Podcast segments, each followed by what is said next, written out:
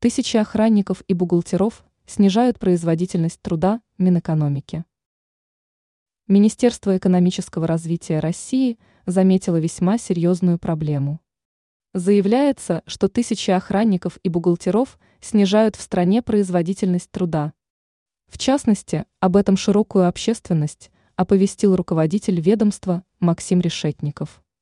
В связи с озвученной проблемой он инициировал вновь задуматься о системных мерах, направленных на повышение производительности труда.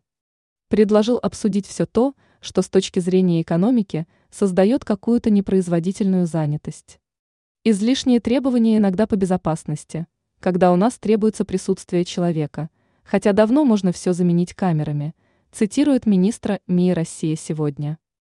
Также обратил внимание на тот факт, что тысячи бухгалтеров трудоустроены благодаря тому, что положения по бухучету меняются слишком часто. А из-за этих изменений необходимо регулярно перенастраивать системы, отметил Решетников. И добавил, его ведомство уделяет вопросу производительности труда особое внимание.